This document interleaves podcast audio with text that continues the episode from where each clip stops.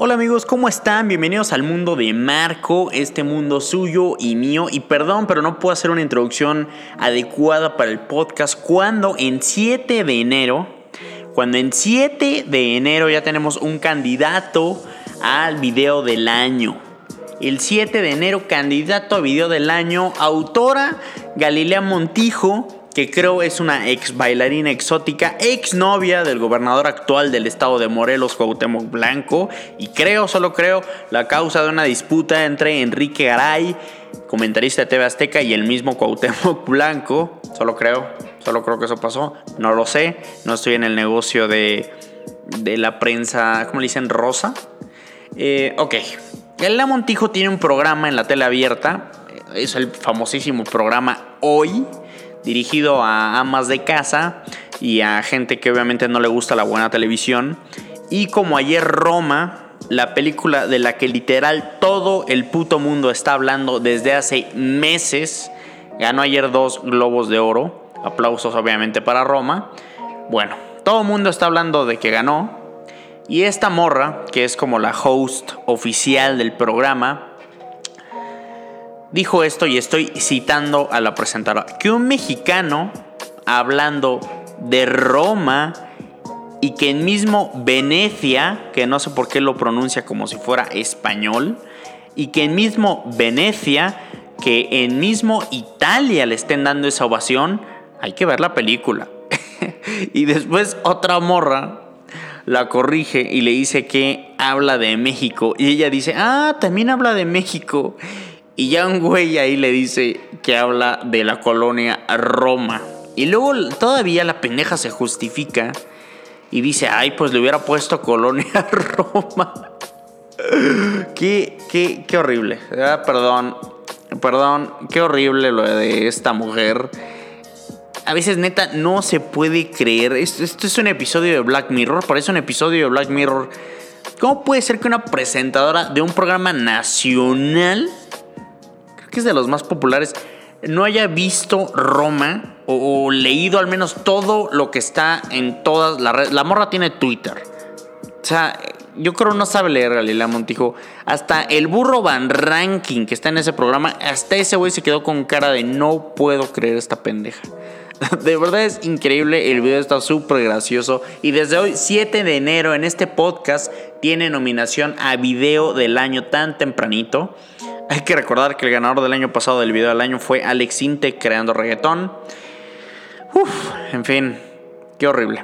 Hablando de gente chingona, el, actor que interpretó a Colin Ritman, personaje de, esta, de este largometraje Bandersnatch del universo Black Mirror, eh, tuvo, tuvo ataques en, Twitter eh, porque no es el, el actor más parecido.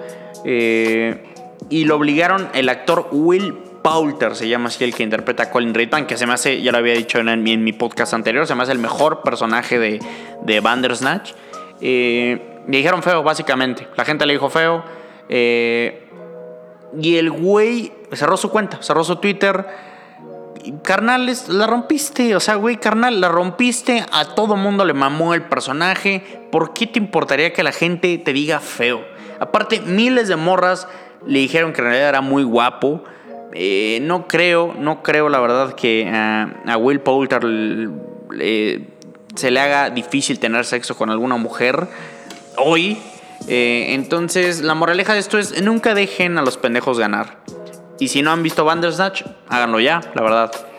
La verdad es que, es que sí lo recomiendo. Fuera de, fuera de noticias de la farándula, tengo un, tengo, eh, un podcast ya dedicado a los players de la NFL que grabé antes. La calidad no es buena porque lo grabé en mi celular y mi amigo estaba en otro lado, o sea, fue vía remoto. Entonces voy a señalar los puntos importantes de los playoffs que acaban de pasar, la ronda de comodín. Primero, Andrew Locke es muy bueno. Si no piensas que Andrew Locke es bueno, es tu problema. Los Colts son una amenaza para todos los equipos y realmente creo que tal vez pudieran ser el contendiente número uno para el Super Bowl. Dos, los Cowboys tienen buenos jugadores en casi todas sus líneas. Ezekiel Elliott, Amari Cooper, Dak Prescott, Zach Martin en la defensa de Marcus Lawrence, Randy Gregory, Leiron Van Der Esch, Jalen Smith, No tienen un esquinero o safeties de calidad, o sea que el perímetro es medio mediocre. Vamos a ver cómo les va contra una ofensiva súper dinámica como la de Sean McVay, como la de los Rams. Los Chargers, Keenan Allen, Philip Rivers, Melvin Gordon, excelente y super eh, explosiva ofensiva Mike Williams. Y en la defensiva, Joey Bosa y este linebacker Ingram es muy bueno. Los Chargers tienen equipo para pelearle a Nueva Inglaterra. Hasta me atrevería a decir que son favoritos. Pero ya sabemos que cuando alguien dice eso, Nueva Inglaterra te pega un periodicazo en el hocico. Eh, las Águilas. Nick Foles. Nick Foles. Nick Foles está diciendo en los Philadelphia Eagles, en esta casa mando yo. Wentz lleva todos los partidos importantes de las Águilas abrigado con su gorrito y con el audífono haciéndole a la mamada. Si Foles gana en Nueva Orleans, ¿quién va a seguir diciendo que Wentz debe ser el titular? De verdad, aunque no intercambien a Wentz o lo que sea, Foles debería tener la titularidad garantizada para el próximo año. La secundaria de las Águilas es una basura, entonces tienen un partido muy, muy difícil en Nueva Orleans. Eh, duro partido. Duro partido. En fin, todos los partidos del fin de semana que viene son imperdibles. Chiefs contra Colts, Chargers contra Patriots, eh, Rams contra Cowboys, Eagles contra Saints. Gran, gran fin de semana que se viene todo el mundo dice que el fin de semana de playoffs divisionales es la mejor semana de la NFL. La verdad, todos los partidos suenan increíbles.